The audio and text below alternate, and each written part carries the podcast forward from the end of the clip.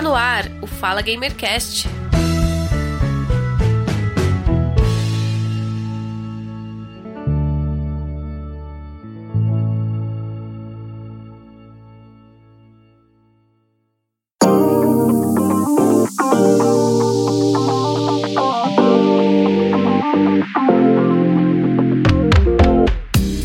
Começando mais um Fala Gamercast, episódio 77. Eu sou o Giovanni Rezende e hoje nós vamos conversar com duas super mulheres sobre jogos, conquistas Xbox, empoderamento feminino e as ações para fortalecer as mulheres e desenvolver a equidade de gênero nos games e no ambiente de desenvolvimento de jogos.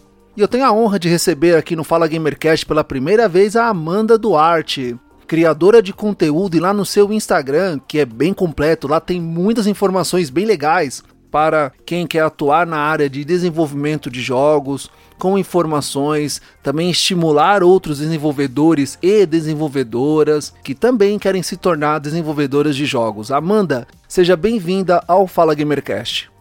Oi, oi, obrigada, Giovanni. E também recebo aqui no Fala Gamercast ela que adora jogos, apaixonada por conquistas e é a mulher com maior game score do Brasil. Estou falando dela, a Catrine, mais conhecida como Cat XP. Seja bem-vinda ao Fala Gamercast. Oi, boa noite, muito obrigada. E também agora apresentando o nosso outro convidado, ele já é da casa, praticamente entra Uh, não precisa nem, precisa nem tirar o tênis. Só põe a pantufa, entra e senta. Estou falando dele, o Anderson, Gamer Antifa. Seja bem-vindo. Opa, e aí? Tudo bem? Valeu pelo convite.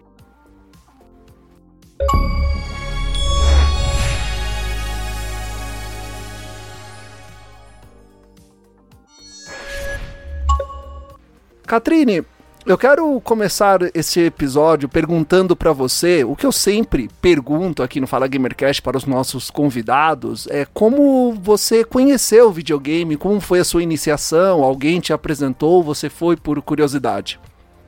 Videogame de modo geral sempre foi muito Tipo assim, meus pais já jogavam, então eu sempre fui bem-vinda no, no, mundo dos games, digamos assim. Meu pai tinha um Atari, meu primo tinha um Nintendo, um Super Nintendo, então eu sempre joguei videogame desde criancinha, desde, sei lá, 4, 5 anos. Certo, e você joga desde os 5 anos e foi evoluindo até você chegar no Xbox ou você passou por outros consoles? Sim, eu tive o PlayStation Portátil, o PlayStation 1, depois o PlayStation 2. E aí eu fui pro 360. Depois disso, só fiquei na, na, no Xbox, na Microsoft. Só fiquei com Xbox 360 e Xbox One. E jogando no computador também, no Windows 10 agora. É, como que você levava o videogame antes de existir o Gamerscore? E, eventualmente, eu acredito que esse aspecto mudou um pouco a maneira com que ela encara os jogos. Então, como que foi essa mudança? Quais os critérios que ela utiliza de repente para militar um jogo? Como que funciona esse lance assim? Por que, que ela chegou e falou, pô, eu vou juntar pontos, é isso que eu quero? então, quando eu jogava muito no PlayStation, no PlayStation 2, eu tinha quantidades uhum. e quantidades de jogos, né? Eu simplesmente jogava tudo que queria jogar, eu às vezes terminava o jogo ou não, então tudo que eu tinha interesse de jogar, eu jogava.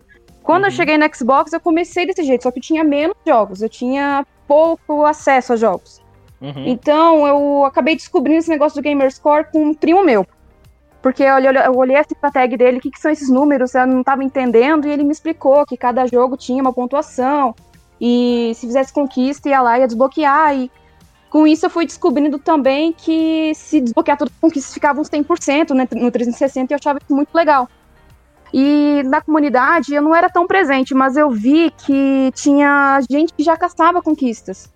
E tipo, tinha centenas de, de, de, jogos concluídos já, já tinha 100 mil, 200 mil de Gamerscore, na época eu tinha, sei lá, 15 mil de Gamerscore.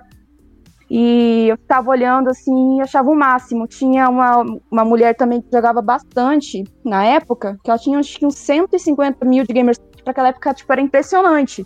Que eram 150 jogos concluídos pelo menos. Uhum. Então, eu ficava querendo isso também. Eu ficava correndo atrás de jogos. O que eu conseguia achar de jogo em conta, eu ia lá, comprava e tentava fazer o máximo de conquista para poder fazer esse Gamerscore. E com o tempo também ainda descobri um outro site chamado True Achievements. Que lá você tem um acesso maior com todos os jogos que existem, que tem conquistas, e aí você consegue acompanhar aquelas conquistas secretas, como que faz para terminar os jogos, coletáveis. E isso acabou fazendo com que eu conseguisse terminar a maior quantidade de jogos por seguir algum guia, ver como é que faz tal conquista, fazer um, um, um co-op online, que às vezes tem jogos que exigem um, um boost, jogar com alguém, jogar multiplayer. Então foram coisas assim que foi ao longo do tempo, foi melhorando ao longo do tempo. Hoje em dia já tento jogar um jogo que é mais tranquilo em questão de não ter que ficar fazendo multiplayer, ficar matando não sei quantos mil online, essas coisas assim. Eu não gosto muito de de jogar online mesmo, sabe? Só na campanha, ali de boa.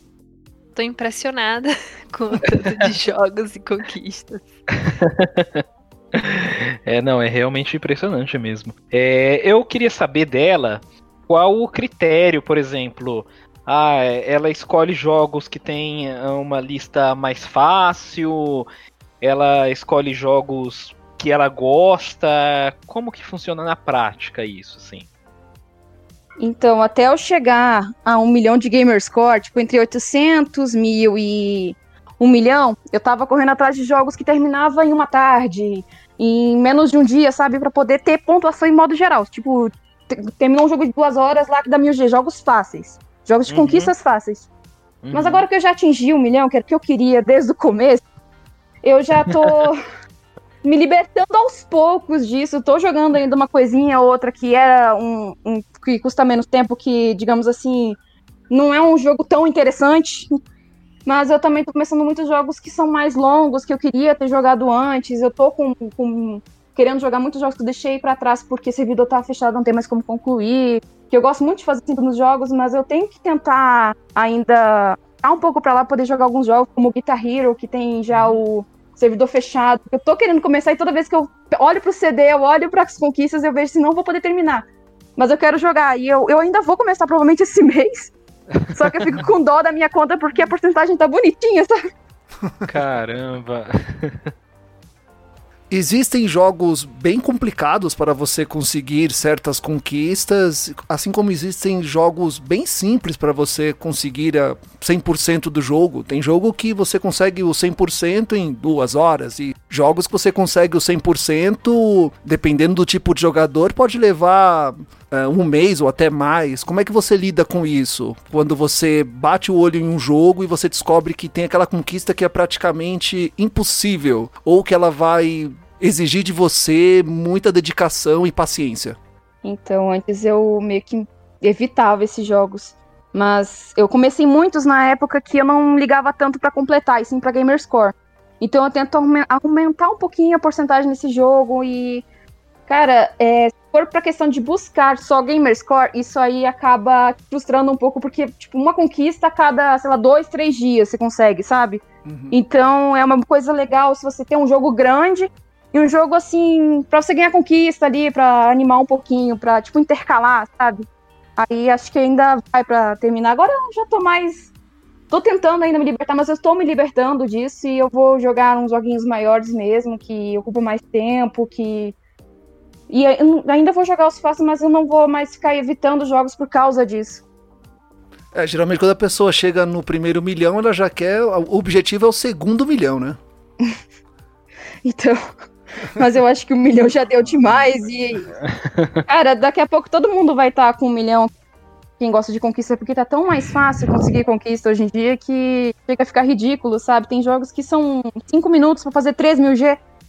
É, isso, é, isso é muito interessante, porque antes dos catálogos de jogos, né, por assinatura, era um pouco mais complicado você selecionar ali o jogo que para você jogar. Você tinha que me escolher a dedo, até porque você tinha que comprar o jogo e ficar jogando ele durante um bom tempo. Agora com os programas de assinatura, tem ali um catálogo gigantesco. Você pode escolher o que você quiser e jogar durante um, dois anos, três, dependendo da sua assinatura.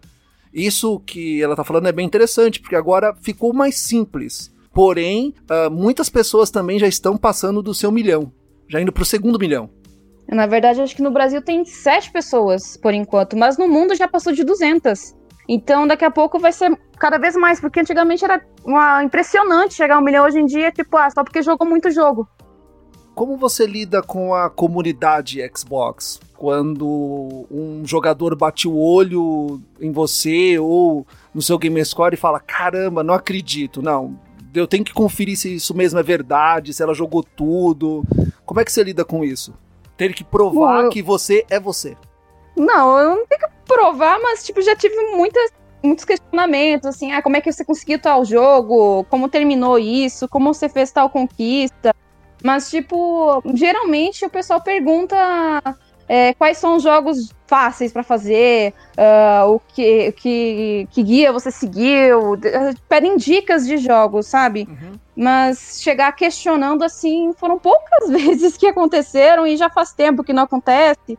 Então, sei lá, eu só jogo aqui e fico de boa. Eu tenho uma pergunta de curiosa que não tem necessariamente a ver com. Não tem nada necessariamente a ver com é, Xbox ou jogos em si. Mas é, você trabalha com o que, Catrine? É com streaming mesmo na Twitch? Não, eu tenho um canal na Twitch, mas eu geralmente não. Eu só faço a transmissão assim do começo de um jogo, alguma coisa assim. Eu não tô usando o microfone nada porque acontece, tinha muito barulho, eu tenho que parar muito aqui. Então, depois que tiver um horário mais definido, eu faço mais lives. Mas no momento eu tô, tô desempregada, mas eu tenho formação em pedagogia. Eu sou professora. Que legal. Legal. E você tá pretendendo levar adiante, ou tem algum plano de levar adiante essa questão de você jogar um bocado e saber muitas coisas sobre é, conseguir achievements nos, nos jogos? Cara, eu acho que no momento que isso se tornar trabalho, talvez não seja tão legal, sabe? É, é verdade. É, é, um, é um bom ponto. Você já sentiu em algum momento que você realmente não estava a fim de continuar com um jogo, mas a questão do, das conquistas era uma questão de honra? E você poderia dizer se sim qual jogo ou quais jogos que foram esses? Cara, eu tô numa novela com Gears of War 1.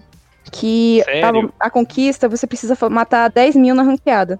Eu já matei Uhum. 15 mil e não desbloqueou essa conquista. E eu fico com uma raiva terrível disso. Então é aquela coisa assim, eu não sei quando vai desbloquear e eu fico, ah, eu vou desistir agora, não vou mais tentar. E depois, ah, mas eu já fiz tanto, eu quero fazer. Então eu ainda tô naquele impasse, se eu volto pro jogo, se eu deixo o jogo lá parado. Então eu fico pensando muito nisso. Hum, E muitas vezes por você tentar aquela conquista ou aquele jogo, aquela conquista, talvez você não jogue aquilo que você gosta de jogar. Quais são os jogos que você Sim. tem preferência de jogar, os gêneros que você mais gosta? Cara, eu gosto muito de jogar jogos de corrida. E eu Boa. gosto muito de jogar uma coisa que eu voltei a jogar há pouco tempo, que eu deixei por muito tempo parado, que é os jogos musicais, tipo Guitar Hero, Just Dance, Rock Band. Eu gostava muito de jogar aquilo, desde, sei lá, PlayStation 2 eu jogava Dance Dance Revolution, jogava Guitar Hero, eu tenho a guitarra, eu tenho o microfone, eu tenho a bateria e não jogo esse negócio, então eu tô voltando agora a jogar o que eu gosto mesmo, sabe? Porque eu tava naquela coisa assim de querer chegar no milhão e querendo ou não, Guitar Hero Rock Band não dão conquistas fáceis. Caramba. É, até porque, né, você precisa de outros periféricos também para poder jogar, né? O Guitar Hero, o Rocksmith, né? Você precisa de um instrumento para jogar. No Rocksmith eu nunca joguei. Nem- parece que tem que ter a guitarra e um adaptador, mas Isso. instrumento mesmo não sei tocar, não. É só o. o- Caro para um Sim. caramba. É. Porque, ó, pra você ter uma ideia, eu tenho ele aqui, né, do, do PS4. também é. Só o cabo pra você ligar, eu, no caso, eu jogo com baixo, né? Eu não, não tenho guitarra, só baixo. Só o cabo é tipo 400 reais, meu. Caramba. Mó treta, é. É, é muito triste a vida do gamer pobre, gente. Quando o Rocksmith foi Games não é lançado. pra qualquer um, não. É, infelizmente, infelizmente, é, é verdade, não é pra qualquer um. Quando o primeiro foi lançado, agora acho que é 2011, ele vinha com um cabo. Na época eu paguei, acho que foi isso aí mesmo, 350 reais, 400 reais, que eu fiquei tão pirado no- nos vídeos do pessoal tocando, dos artistas tocando, que eu comprei. E aí depois eu comprei a edição remasterizada, é, seria né, a segunda parte, o 2014, e ele já não vinha com cabo, era só o CD. Era bem mais barato, mas já não vinha assim comprar ele à parte. E eu jogo na guitarra. Aliás, tá aqui parado e faz um tempo que eu não jogo. Catálogo da Xbox tem muitos jogos de estúdios independentes, né, que não são os AAAs. Você gosta de jogos independentes? Já jogou algum aqui que você pode comentar conosco? Cara, eu joguei vários jogos indies, então, cara, acho que eu joguei mais jogos indies que AAA. Porque eles são mais curtos e tem muitos que têm histórias muito boas, jogabilidade muito boa, mas tem alguns que que é só para jogar mesmo. E você lembra de algum que você jogou que você pode comentar aqui? Que eu gostei? Sim. Cara, eu lembro que um dos primeiros que eu joguei foi aquele Never Alone, que é de uma menininha lá, Estimó. Ah, mas eu lembro que sim, eu gostei sim. bastante de jogar dele, mas eu joguei há tanto tempo que eu não lembro, mas eu lembro que, que, que eu gostei bastante dele. Sim. Que ele é plataforma, com uns puzzlezinhos no meio do caminho. Eu lembrei de um também que eu passei raiva que. que não lembro, acho que é um, um cubo que fica passando obstáculo, acho que é Alteric o nome do jogo. Que, cara, eu queria parar de jogar aquele jogo, não aguentava mais, eu morria o tempo todo. Era terrível. Você gosta de jogar com outra pessoa ou você prefere jogar sozinha? Então, até há pouco tempo eu gostava bastante de jogar sozinha, mas eu tô curtindo jogar um co-op com meu namorado agora, que ele também gosta bastante. Às vezes eu para pra jogar junto, um Resident Evil, alguma coisa assim, sabe? E sobre a questão de jogar, jogar videogame em casa, você é acompanhada por outras pessoas, membros da sua família? Bom, questão de jogar aqui em casa sempre foi normal. Eu acho que só minha irmã que nunca gostou muito, assim, meu pai jogava, minha mãe jogava e era uma coisa comum. Fora de Gamerscore, provavelmente eles nem sabem o que, que é isso. Mas, por exemplo, esse, esse jogar normal, assim, uh, quantas, quantas horas era considerado jogar normal antigamente e quanto tempo que isso demanda de você para que você mantenha o padrão, para que você mantivesse esse padrão até chegar nesse estágio em que você está hoje? Cara, eu não tenho nenhum, assim, uma média certa, porque quando eu trabalhava, por exemplo, dependendo se você pegava a turma de manhã ou de tarde, eu tinha mais tempo para jogar. Porque, cara, uhum. querendo ou não, quem trabalha de tarde não vai querer acordar cedo, assim, para jogar. Então, é. eu jogava mais à noite e às vezes de manhã. Quando eu trabalhava uhum. de manhã, era tipo, o resto da tarde inteira, quando não tinha coisa para fazer. Esse ano que passou, que eu não, não tive, tive turma, né, que eu não trabalhei, eu teve dias que passei mais de 16 horas jogando, se duvidar mais que isso, sabe? Jogando diversos jogos, querendo chegar na, no milhão, querendo fazer gamer score. E agora eu tô, tô mais assim, jogando de boa.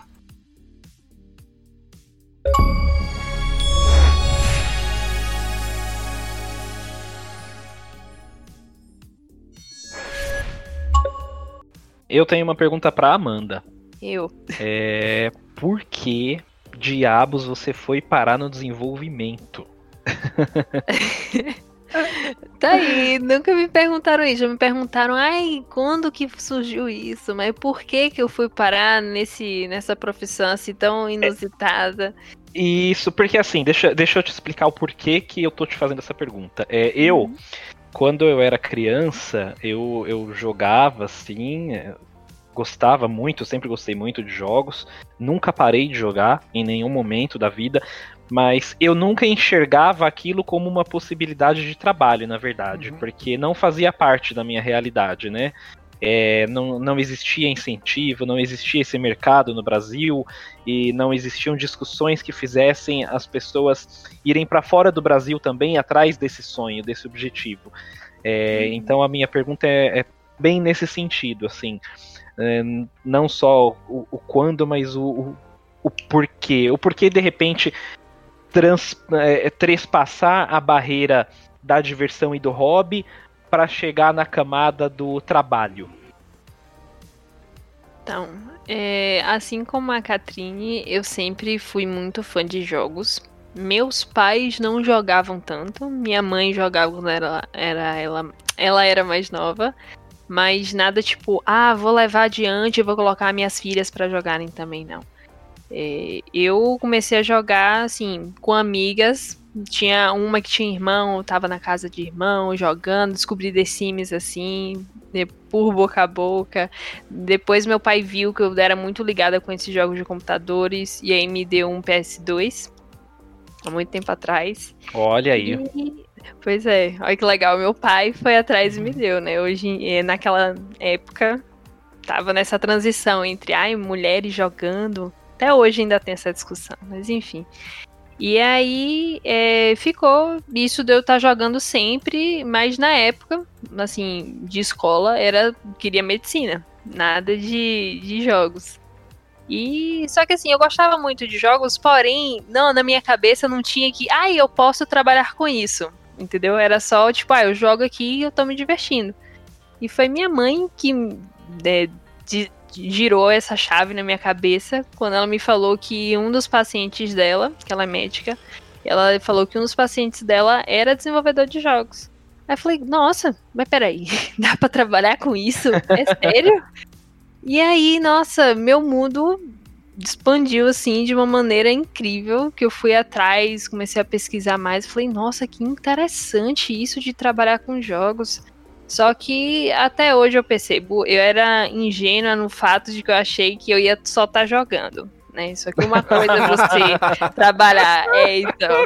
Eu fui, eu fui ingênua. E já aviso, né? Se alguém estiver querendo, quem estiver ouvindo, estiver querendo fazer jogos, você não vai só jogar, tá? É, porque tem aquela diferença. Você pode ser um jogador profissional de esportes, que é esse, esse povo ganha um dinheiro legal. Mas é. essa não é minha praia. Minha praia mesmo é desenvolver, que é criar os jogos que esses jogadores de esportes vão estar jogando. No caso, um dos estilos, né? Porque tem vários tipos de jogos por aí. E é. eu comecei nessas vibes achando, não, eu vou jogar, né? Porque eu, talvez vou estar fazendo alguma coisa aqui, mas eu vou jogar um bocado e tudo mais. Só que eu fui descobrindo que não era assim. Fui descobrindo que a gente cria experiências, a gente não aproveita as experiências criadas, porque um jogador aproveita as experiências que quem desenvolve cria. Só que eu também comecei a me apaixonar por criar essas experiências, por estar por trás desses projetos que, faz, que iam proporcionar uma coisa diferente, uma sensação, diversão em alguém, ou até reflexão, né, no Serious Games, que você já tem uma pegada mais séria, tá falando de uns uhum. assuntos mais pesados.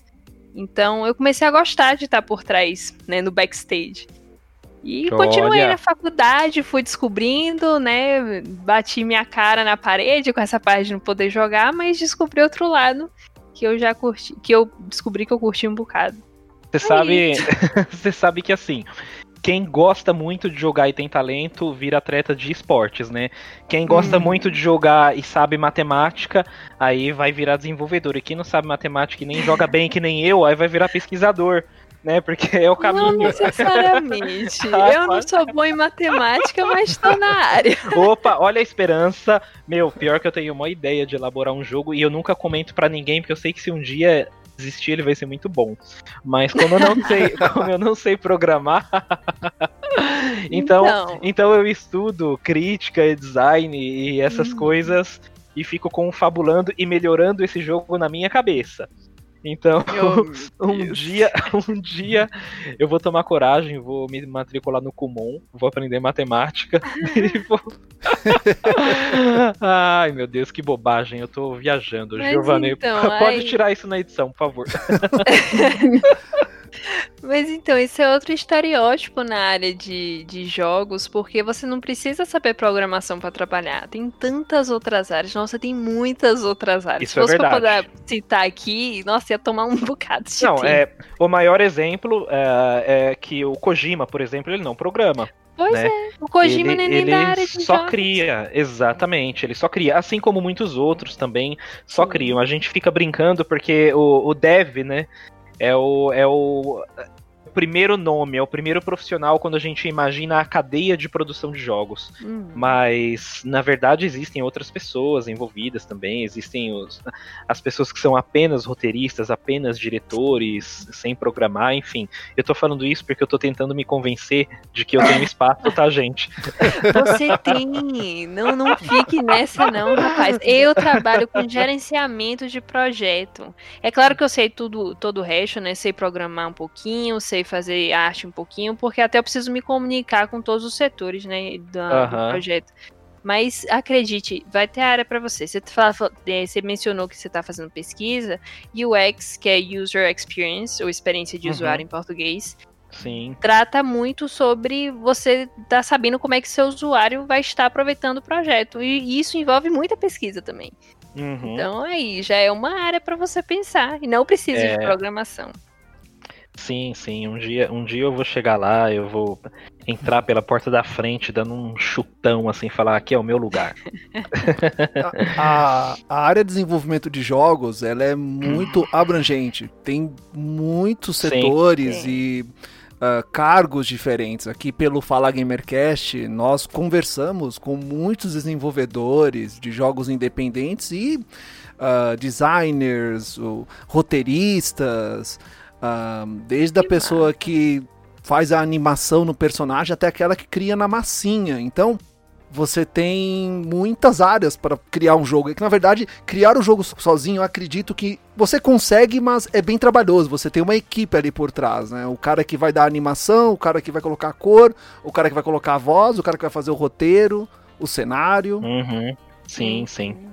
Verdade. E até pessoas como a Catrine, por exemplo, por isso que eu perguntei sobre essa questão de trabalho. É, pessoas que jogam um bocado e que têm experiências em ficar é, lidando com vários aspectos diferentes, várias dificuldades diferentes de jogos, às vezes podem até ser é, participar da área de Q&A, que é Quality Assurance, que em português seria é, assegurar a qualidade. Uhum. Que são os, justamente os playtesters que ficam lá jogando e jogando e jogando para poder procurar por bug, para poder procurar por falhas no jogo que podem acabar prejudicando na experiência do usuário final, né? Então, olha é só, hein? Cyberpunk não tinha tester. É, olha. É. Cyberpunk, o buraco é mais embaixo. Olha, é complicado. O controle de qualidade ali falhou, mas a gestão é. também. É. é. não, não é só controle de qualidade, é gestão de pessoal principalmente. Eu acredito que Cyberpunk vai ser aquele tema no curso de desenvolvimento, vai passar quase 10 aulas falando sobre o que, que aconteceu em Cyberpunk para que não, vocês ele... não cometam o mesmo erro. É, eu, eu, eu acho que assim, assim como no jornalismo, no direito, né, em cada área tem aqueles casos emblemáticos que as pessoas estudam em sala de aula, é, na questão de programação e gerenciamento de projetos para jogos, o Cyberpunk ele vai ter que ser bastante discutido, bastante estudado, porque a gente vive um momento crucial na indústria de maneira geral que é a gestão dos recursos humanos, né? O quanto que os trabalhadores estão é, cumprindo de carga horária, como que estão sendo essas sim, jornadas, sim. se elas estão sendo extenuantes, é, como que funciona a terceirização, que geralmente é o pessoal que faz assets e outras coisas, né? De estúdios menores é, sob demanda, né? Sob encomenda do estúdio maior. É, enfim, é um assunto muito interessante. Mas conduz aí, Giovanni. É, eu ia perguntar para a Catrine se ela jogou Cyberpunk. Não, ainda não. E como é que você recebeu a repercussão do jogo? Ou, ou já desistiu até de jogar? Na verdade, eu tô com ele aqui para jogar, mas tá com tanto bug, o pessoal tá reclamando tanto, não consegue nem terminar o jogo, que eu vou esperar um pouco mesmo. Sabe a decisão. Eu também tô na mesma. ah, você também, Amanda, chegou a adquirir o jogo? Não adquiri, mas estou esperando essas coisas se acertarem hum. e eu ter dinheiro, porque também não ajuda barato É verdade.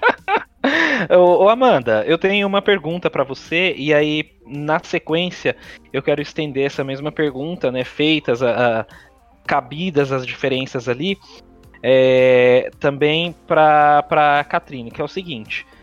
É, você, como desenvolvedora, Uh, e deu para perceber que você é bastante preocupada com o espaço e com a inserção da mulher nesse mercado e, de fato, em abrir portas e mostrar possibilidades.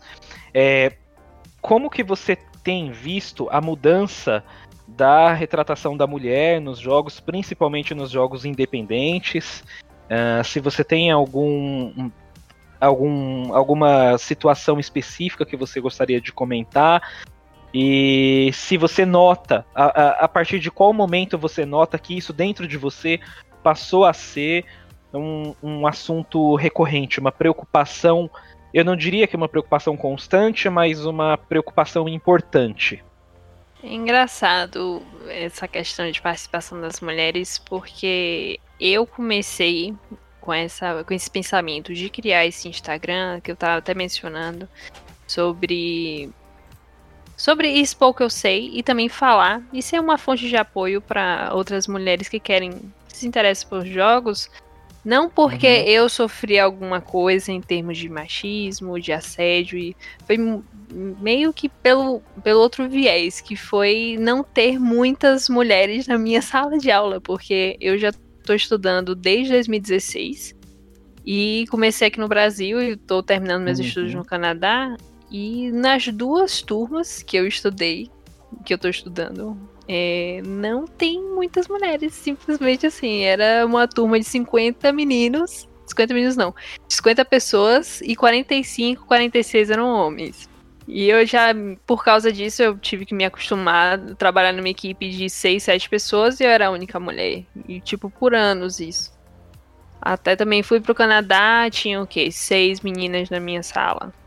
Mas tudo bem que tinha menos alunos, mas seis meninas com 15 homens. Então, era sempre o dobro, o triplo de, de homens na sala. Era sempre esse desbalanceamento gritante. Uhum. E eu comecei a perceber isso, assim, de uma maneira que começasse a me incomodar. Eu falei assim, será que é, que é porque as mulheres não se interessam? Ou será que tem mais alguma coisa por trás aí que eu não tô sabendo? Aí eu conversando aqui, conversando ali, pensei, falei assim, rapaz, eu tô vendo esse Instagram, tô vendo que várias mulheres usam Instagram, tô vendo que várias gamers também estão no Instagram que no início eu também comecei a seguir vários gamers porque eu não, eu não encontrava nem outras devs no Instagram. Até Caramba. hoje é muito raro, pelo menos devs de jogos. E aí eu falei assim, ó, oh, uhum. saber, eu vou criar um e vai ser isso. E vamos ver o que, que vai dar. E nessa onda de criar Instagram veio a pandemia, que isso foi super recente, foi em março do ano passado. Veio Olha. a pandemia e eu comecei, por causa da pandemia, né? tudo virou online, tudo ficou é, conectado virtualmente, eu conheci tantas mulheres em jogos que eu fiquei impressionado. E aí, conhecendo as mulheres em jogos, eu comecei a ouvir os relatos dela, delas, e eu já comecei a ver que era uma proposta diferente da minha. Tipo, elas participavam de eventos, que eu comecei a participar também, é, para poder ajudar as mulheres, mas não para poder estimular porque tinha pouca somente, mas porque elas já tinham sofrido alguma coisa, já tinham sofrido machismo, assédio, é, aquele mansplaining, todos os tipos de injustiças só porque elas eram mulheres na área de jogos. E eu, eu aquilo, vindo aquilo ali, eu falei, nossa, ainda bem que eu criei esse Instagram, porque, olha só, eu tô ajudando gente por um viés que era compartilhado com o meu, que eu queria trazer mais mina, e também tô vendo que mulheres precisam de apoio, a gente precisa se apoiar nessa indústria, porque tá difícil. Eu não sabia a gravidade da situação porque eu não tinha sofrido nada, né? Vai ver, eu dei sorte. Mas e aí ficou esses dois. Eu agora eu tô já tô sabendo como é que as coisas podem ser ruins. E tô querendo, gente, bora se dar a mão e vamos junto, porque precisa de mais mulher, precisa de mais representatividade em tudo na área da, de jogos, tanto nos jogos em si quanto nos projetos, nas equipes. E é isso onde é que eu tô hoje. Muito bom. essa Sim. proposta. Você pode passar de novo o seu Instagram, não só para o pessoal aí que tá, tá acompanhando a gente, mas para eu é, seguir aqui também? Ah, sim. É arroba uhum. Malori M-A-L-O-R-Y, vem o underline Woman Dev. É W-O-M-A-N-D-E-V. Muito bem. Sigam aí, pessoal. Amanda, eu queria fazer uma pergunta para você sobre a sua visão e opinião sobre o Brasil no quesito desenvolvimento de jogos. Aqui no Brasil nós temos escolas e mão de obra e jogos incríveis desenvolvidos aqui com diversas temáticas, jogos que até competem ali lado a lado com os AAAs das grandes produtoras. Você que estuda fora do Brasil, desenvolvimento de jogos, como é que você vê o Brasil hoje e no futuro? Porque todos que passaram aqui pelo Fala Gamercast, desenvolvedores, o problema maior é a grana. Né? Falta investimento, falta incentivo para que eles possam produzir jogos. Como é que você vê isso? O Brasil tem um potencial de ser um grande hub no desenvolvimento de jogos, um país ali que pode competir com outros países que também desenvolvem jogos? Então, eu acho com certeza que o Brasil é vai ser uma potência forte no futuro. já tá melhorando a situação, pelo que eu vi de uns anos para cá. É, e eu acho que dá até para ver isso pela abertura de mais instituições de ensino que são voltadas, que têm cursos né, voltados a jogos. É, o que eu não acho que também é, representa muita coisa. Que até em outras lives que eu já dei, eu sempre falo que a faculdade é um, uma ferramenta para você. Você vai ter que ir atrás da sua carreira e investir em você mesmo, em criar seu portfólio, porque nessa área o que importa é portfólio. E baseado no que eu já vivi em escola, né, em faculdade de jogos, eu percebo que tem muita gente que tá lá com é, ingênuo ainda, achando que só vai jogar, ou achando que a faculdade vai entregar tudo lá, vai achar um emprego, vai fazer sucesso. Ou ainda tem a parte de que, ah, eu vou sair da faculdade sem conhecimento nenhum sobre empresa e vou abrir um negócio. Pior decisão ever. Porque a pessoa tá recém-formada numa área, não tem base de, de business, não tem base de negócios, e para para se fazer uma empreitada dessa e quebra a cara e vai como várias outro, vários outros estúdios para falência. Então, eu acho que é uma questão de ter mais especialização no país, em vez de as pessoas saírem da faculdade já quererem abrir seus próprios estúdios, sem ter nem também um projeto né, com potencial, com investidor por trás. É parar para se especializar, que tem muito generalista, que são as pessoas que sabem programação, arte, é, UI, som, não sei o que, tudo, né? Sabe um pouquinho de tudo. E em vez de ser só generalista, começar a se especializar, porque tá faltando especialista nesse país. Os especialistas se estão indo embora, tipo o Rafael Grassetti, que fez o, o, o modelo 3D sim. do Kratos. Uhum, ele foi para os Estados Unidos, né? Então tá faltando especialista aqui no Fuga país para poder. Mas aí vem aquela questão. É, fuga de cérebros, porque talvez realmente, como você mencionou, de reclamações, está faltando investimento. Tá, comparado ao que eu vejo do Canadá, o Canadá tem muito investimento para essas coisas e o Brasil não tem quase nenhum. Mas também tem aquela questão, para você ter investimento, você tem que ter algo promissor. E para você ter algo promissor, você tem que fazer pesquisa de mercado, tem que fazer um planejamento. Então, acho que tá também faltando parte do planejamento de quem está rodando estúdios para poder planejar os projetos, ver se tem potencial no mercado, em vez de só falar assim, ah, eu quero fazer um jogo e é isso aí, vou contratar três pessoas, pagar cinco mil reais e acabou. Entendeu? Olha aí. É. Mas é claro, é minha perspectiva do que eu tô vendo. Uhum. Pessoas, outros devs podem ter outros pontos de vista, outras até coisas para poder adicionar com relação a isso. Sim, sim. É, eu, eu queria que a, a Catrine comentasse um pouco, né? É, hum. Aí, é, expandindo a pergunta que eu fiz para Amanda, eu acho que seria legal ela comentar se como que foi essa trajetória dela no sentido de eventualmente ter algum problema por ser mulher nos jogos, se ela acompanha os debates em torno dessa questão, o que, que ela acha, se ela já teve grandes problemas por conta disso. Ela falou que de vez em quando o pessoal é, meio que aborda ali perguntando e tal, mas indo a fundo na questão, porque a gente sabe que infelizmente é, as comunidades de videogame elas são comunidades bastante misóginas e a do Xbox durante um determinado momento ela foi bem problemática, né? Uhum. É, eu queria saber para ela como que é ser mulher dentro dessa comunidade específica do Xbox. Eu não estou aqui inflamando uma discussão sem motivo, a gente sabe as polêmicas que foram envolvidas nessa situação toda, mas eu acho que é um assunto que precisa ser discutido de alguma maneira, até mesmo porque se a gente conseguir lidar com isso nesse momento, a gente vai transformar esse ambiente, seja ele virtual ou seja ele presencial, num ambiente mais receptivo para outras mulheres. Então é muito importante que a gente lide com, lide com isso. E eu queria dela uma perspectiva, uma opinião, um posicionamento, enfim. É, quanto a isso, eu não tive nem. Eu já tive um problema, para falar a verdade, mas já tem bastante tempo e simplesmente eu ignorei.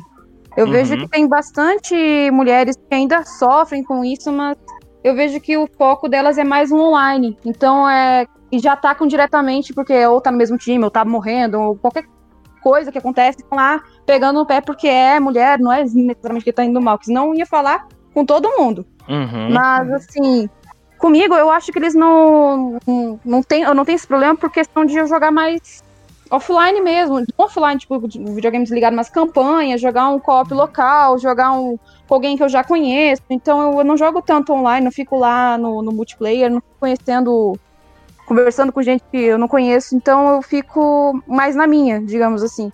Mas eu já tive problema sim, eu só que eu deixei pra lá. Uhum muitas jogadoras jogam que jogam online, elas acabam trocando o seu ID, o seu gamer tag por um outro só para continuar jogando. Eu acho que quando usa o headset fica mais vulnerável nesse, uhum. nesse sentido, o pessoal que uhum. fica incomodando. Aí sim, fica sim. desagradável mesmo, né? Às vezes a menina só quer jogar lá em paz e chegam desses para incomodar. É, na, na, sua visão, então, uh, eu não diria que o problema principal, mas assim, um grande problema é o ambiente online, assim, a questão da cena competitiva, que na sua, nessa sua visão, pelo que eu entendi, tá, me corrija se eu não estiver correspondendo à sua opinião, mas na sua visão é onde as mulheres de fato estão mais expostas, né? Bom, pelo que eu vejo das meninas falando, assim, eu não acompanho tanto rede social, agora que eu tô vendo mais, mas o que eu vejo do pessoal comentando em grupo é isso mesmo, deles reclamarem quando tá jogando online, quando tá lá se dividindo e ficam insultando, tentando diminuir, tentando ofender mesmo. Uhum. É, é eu, eu entendo essa sua, essa sua colocação. De fato, é, muitos problemas que a gente vê na comunidade, como eu falei no começo do programa, é, eu, eu trabalho com direito e eu, eu não vou dar detalhes aqui de, de algumas situações específicas, mas eu estou envolvido em bastante processos do tipo. São processos que mexem muito com a comunidade online mesmo, assim, com a cena competitiva, especificamente. Amanda, é, vou te encher de pergunta, tá vendo? É, você acha que, pensando na questão criativa uh, dos jogos, você acha que existe uma diferença na linguagem dos jogos de uns anos para cá, porque assim, é, é um fato de que a gente tem mais mulheres desenvolvendo, ainda que é, as mulheres ocupem cargos maiores ou de maior destaque, pelo que eu observo, nos jogos independentes. É, você acha que a linguagem, a mudança da linguagem dos jogos independentes, é, que segue uma lógica de jogos mais autorais, mais sensíveis, por assim dizer, no sentido de não atender imediatamente uh, os interesses e a lógica capitalista e ir para um outro lado mesmo da, da questão autoral, de jogos mais artísticos, tem influência com essa com essa maior participação feminina, assim, em posições de destaque e em conceitos e em desenvolvimento de jogos? Nossa, com certeza. Com certeza. Não, não só. Vai de tudo essa diferença da comunicação. Vai dos uhum. jogos em si até propaganda. Sim. É, eu cheguei a estudar. Eu tive uma matéria na faculdade que era sobre história dos vídeos. Era é, dos videogames de computador, especificamente, uhum. não sei porque tinha esse nome.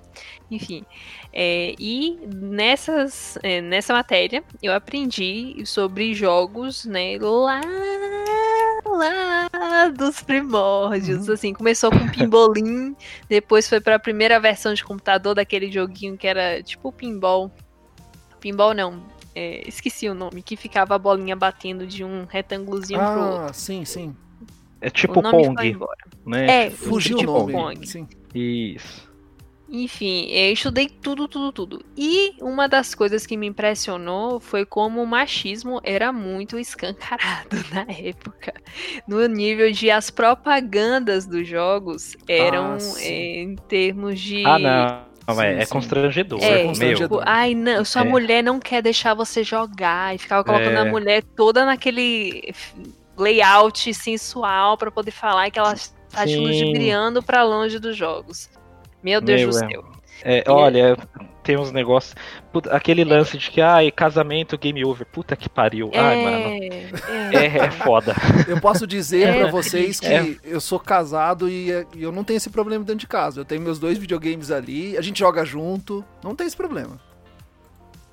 Então Sim, não é pra é. ter, sabe? É, É um negócio tão básico. É, Não tem. Nem é pra ter também.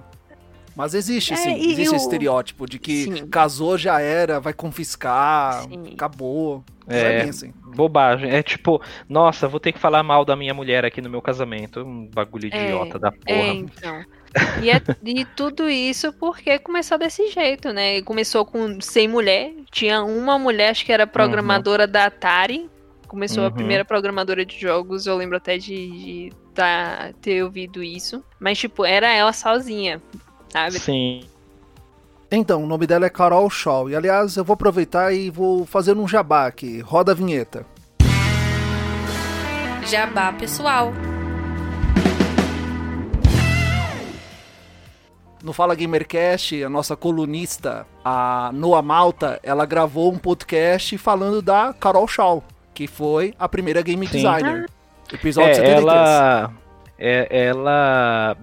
Todos os documentários, todas as questões que você vai ver, assim, tratando de história, né, de jogos, Hum. ela é tida como a primeira programadora. Programou Polo, Super Uhum. Breakout, Video Checkers, River Raid, que é a- Sim. talvez o jogo dela mais conhecido, assim, é, eu acho que pelo menos desse período, mas Sim. é muito legal. É, na verdade, assim, eu acho que esses preconceitos, eles são bem idiotas porque a mulher, historicamente, ela sempre teve envolvida, né, na, na história da programação, e, e aí é meio clichê até citar a Ada Lovelace, essas coisas, Sim. mas é, nas ciências da computação de maneira geral, a gente sempre teve grandes programadoras. O que a gente nunca teve e que agora está mudando são mulheres em posições de destaque, de direção, de gestão de projetos. Uhum. E eu acho que isso está sendo bem interessante, porque a visão masculina do que é a mulher, ela é muito errada, ela é muito viciada.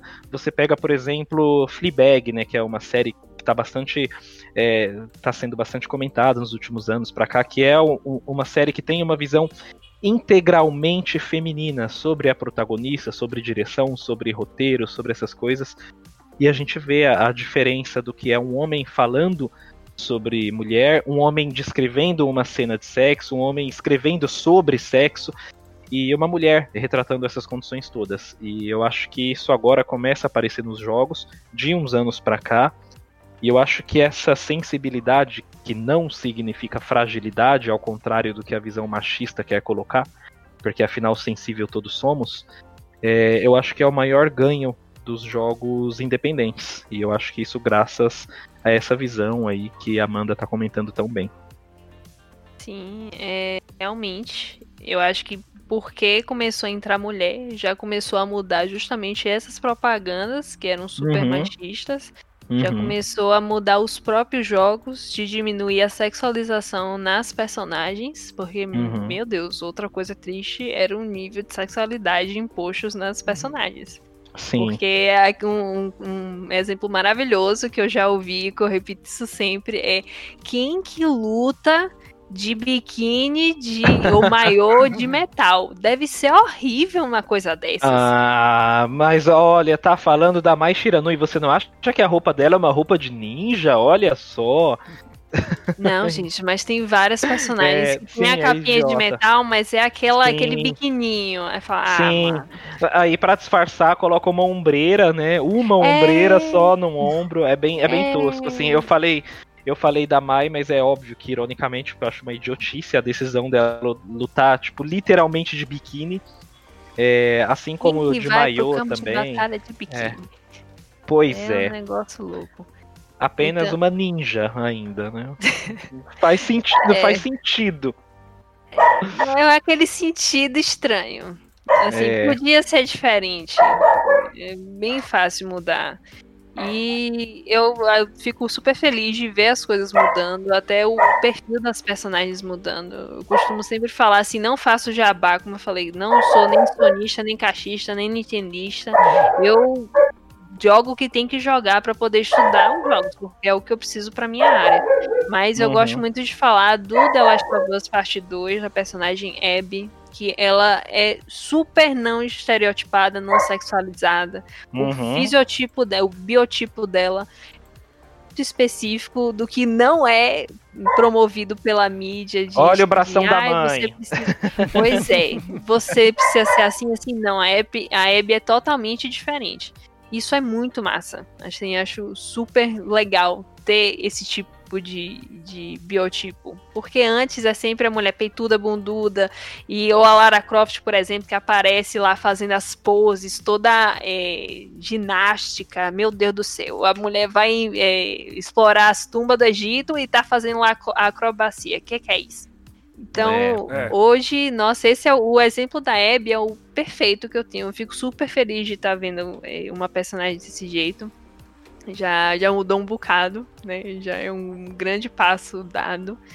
E sobre o que você falou e com relação a jogos independentes, acho que com certeza essa presença das mulheres mais em, em- tanto em cargos de liderança quanto assim, em número mesmo em projetos, está ajudando a dar uma personalidade diferente, a dar mais conteúdo, até profundidade para os jogos, né? Até jogos Sim. independentes, como vo- você usou, né? Não ter essa parte capitalista por trás, ele consegue ir além e puxar e discutir coisas que às vezes são tabus, às vezes são eh, situações profundas, até falar sobre depressão de uma maneira que vai deixar você mais compreensivo sobre o assunto, ou por quem Uhum. passa por isso vai simpatizar, pode até ser alguma coisa legal pra pessoa jogar aquilo, como o Lane the Lion, não sei se vocês já ouviram falar, que é um jogo Já, até brasileiro. nossa, Sim. cara, que maravilha, que maravilha. Pois é. Então, nossas mulheres arrasam. Assim, é claro que eu não sou daquela ideia, aquela femista que acha que homem tem que morrer, não. Eu acho que tem que ter 50-50. Ou 45-55, seja de qual lado, mas tem que ter perto dessa, desse, dessa igualdade. Porque você precisa de um pouquinho de cada lado. Né? Precisa da contribuição masculina também, precisa, para poder você falar de espectros masculinos também. né? Até Uhum. falado sobre essa questão da masculinidade frágil que tem hoje em dia. né? Nem só a parte Sim. das mulheres sofrendo com machismo, tem essa, esse lado da masculinidade também. É, uma coisa que precisa ser dita, e na verdade os homens eles têm diferença em aceitar essa questão, é que o machismo ele prejudica muito o homem também. Pois é. Porque ele cria hum, uma demanda de atuação social, porque o que é ser homem e mulher hoje é muito por conta de uma construção social também. Então a gente está constantemente atuando dentro daquela construção. É, e aí você cria essa, essa atuação social de que você não pode chorar, de que você não pode sequer ser sensível, porque a Uhum. palavra sensível ela tem uma conotação negativa, então você nunca mostra é, as suas emoções, você nunca pode parecer vulnerável diante das outras pessoas, porque elas têm uma expectativa de que você cumpra com o seu papel de prover, de proteger e de honrar. E são coisas idiotas, né? São, são estereótipos que às vezes colocam as pessoas numa situação de checkmate e ela nem consegue, com a racionalidade dela, de tão viciada que está dentro daquelas, daquele sistema, ela fugir daquilo, né? Fugir daquele, daquele cerco moral. Então é bem importante a gente ter essa visão, principalmente com as pessoas que estão desenvolvendo jogos, porque a gente precisa que isso esteja materializado nos jogos. Sim, sim, com certeza. E até também encontrar uma maneira de tornar esses jogos online, como a, Catherine estava dizendo, que ela não passou muito por isso porque ela não joga tanto online. Mas tem muitas mulheres que sofrem com isso. Então, tipo, colocando mais mulheres na indústria pode também ajudar a encontrar uma solução para isso. Né? Como é que a gente deixa é, o, o ambiente online mais favorável para as mulheres, para até elas re- conseguirem reportar com mais facilidade, ter alguma ação contra isso, né? Ter uma penalidade maior para essa questão de assédio, de desencorajamento da mulher estar jogando. Então tem, tem muitas vantagens em ter mais mulheres em vários aspectos para mim.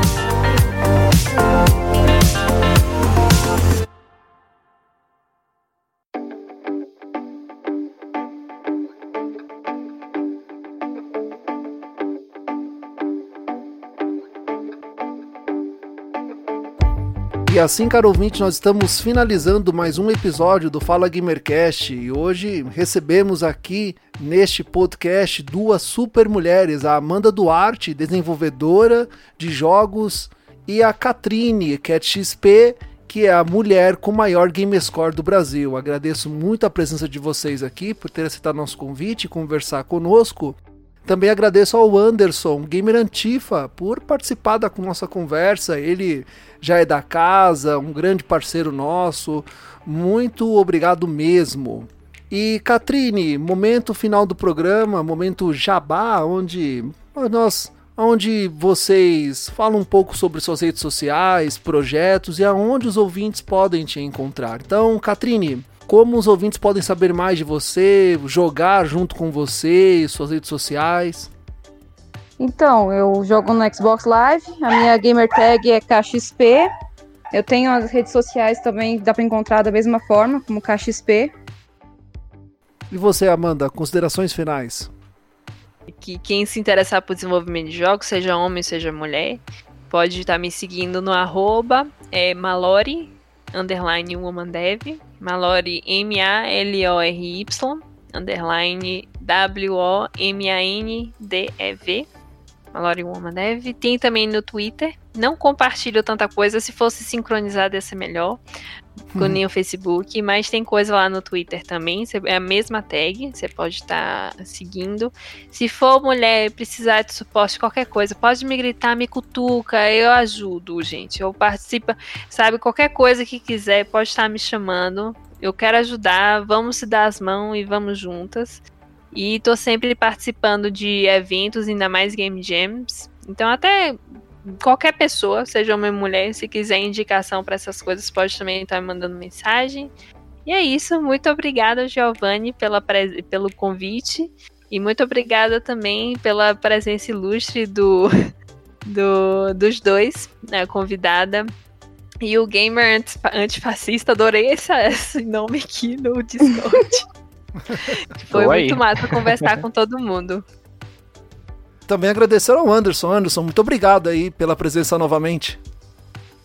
Oh, muito obrigado. É, vou fazer meu jabá aqui também de novo, que é importante. É, as pessoas podem me encontrar no Twitter, gamerantifa. No Instagram é o mesmo nome, mas eu nunca publico nada lá, eu sou o contrário da Amanda. É, e eu também sou parte, sou metade do Holodeck Design, né? Um site que também tem o canal na Twitch, a gente também faz lives, é, temos o nosso podcast que pode ser encontrado tanto no, no Twitter quanto no site, né? A gente hospeda lá no site também, arroba Holodeck Design. A gente fala sobre game design de maneira geral, nunca deixando de fora é, a abordagem política dos videogames. Eu sou metade do, do podcast, a outra metade é o Fernando, que é um mestrando pela UFPR, ele também estuda videogame e política faz uns bons anos, e é isso, é assim que a gente espera contribuir para o debate de videogames no Brasil. O Fala Gamercast está disponível em todos os agregadores de podcast, inclusive aquele seu favorito. Também estamos em todas as redes sociais. Continue ouvindo, compartilhando e divulgando o Fala Gamercast, nossos episódios, assim você nos ajuda a manter o podcast no ar. Agradeço a todos os convidados, foi um podcast de excelente qualidade. E, caro ouvinte, eu encontro você e espero você também no próximo episódio. Tchau. Tchau, tchau. Tchau, tchau, tchau.